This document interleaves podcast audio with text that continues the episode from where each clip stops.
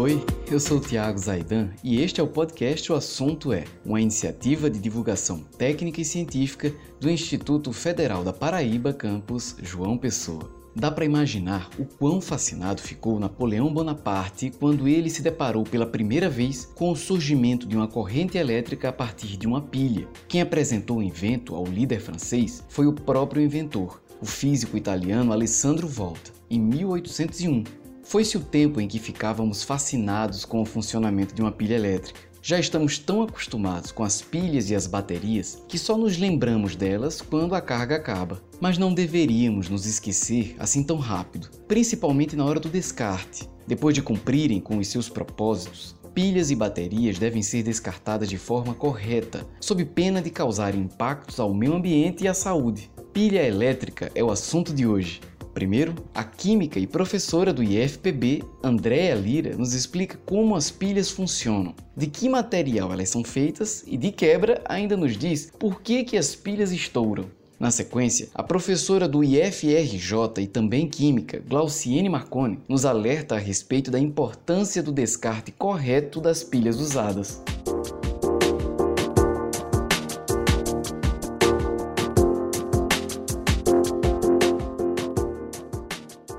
A pilha é um dispositivo capaz de produzir corrente elétrica a partir de reações químicas. Na natureza, encontramos materiais que apresentam capacidade de perder elétrons e outros com capacidade de ganhar elétrons. Pilhas são dispositivos capazes de produzir corrente elétrica, ou seja, energia elétrica, a partir da organização destes materiais. A grande parte do material utilizados na produção das pilhas são encontrados na própria natureza. As mineradoras vão lá, extraem e fazem a separação ou a purificação desses metais para justamente revender para as empresas fabricantes dessas pilhas.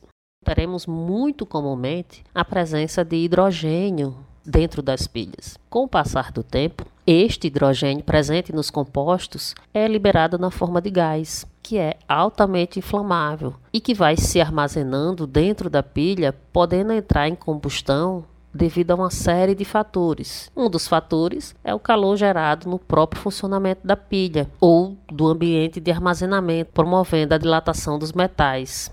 Dessa forma, a, a, parte interna, formada por metais, dilata mais do que a parte externa, que é formada por papel e polímeros, né, plásticos. Isso gera um rompimento que ocasiona o estouro da pilha. Uma das medidas para evitar o estouro da pilha é guardá-las sempre em um local seco para evitar grandes oscilações de temperatura e de umidade.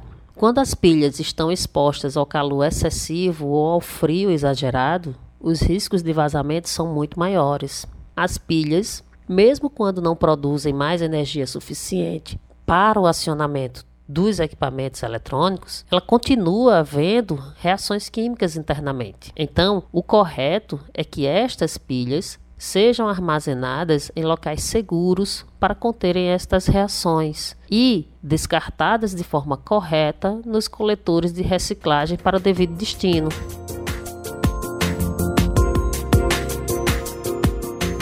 Quando a gente fala nas pilhas é, carregáveis e pilhas descartáveis, todas essas pilhas, elas são fechadas hermeticamente, justamente para que impeça o vazamento do líquido, porque na sua composição ela existe uma, um sistema que às vezes é aquoso, é uma solução extremamente é, alcalina, que são justamente das pilhas alcalinas, então pode ocorrer o seu vazamento e para impedir esse vazamento, elas são hermeticamente fechadas, tá, em dimensões padronizadas. Então, em casa, essas pilhas seguindo o armazenamento indicado pelo fabricante, não vai ter problema de vazamento.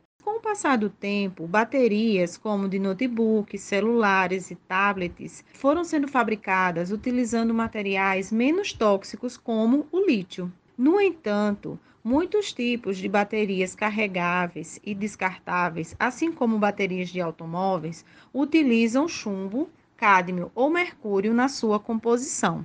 Deste modo, quando essas baterias ou pilhas são descartadas em locais inadequados, como por exemplo no lixo doméstico ou diretamente no solo ou no, nos corpos d'água, como por exemplo em rios, em mangues, pode acontecer o derramamento desse material tóxico que está dentro dela, que são justamente os metais pesados.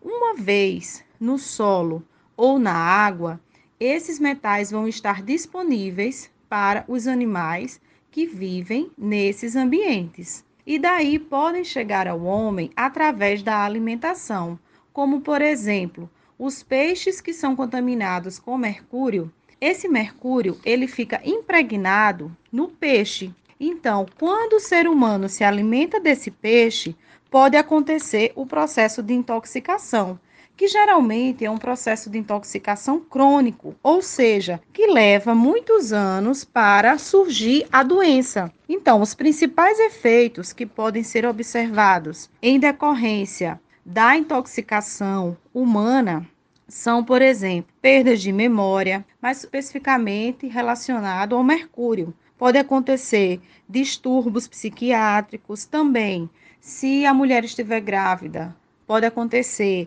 é, o mau de desenvolvimento do feto e também prejudicar o fígado. Com relação à intoxicação com cádmio e chumbo, nós podemos observar inflamação de pulmões ou até distúrbios digestivos, principalmente relacionados aos principais sintomas, como náuseas, vômitos e dores abdominais, além também de danos às articulações. Então, este material que contém metais pesados, ou seja, as pilhas e baterias que contêm algum tipo de metal pesado, elas precisam ter uma destinação correta. E essa destinação correta, ela está descrita em lei.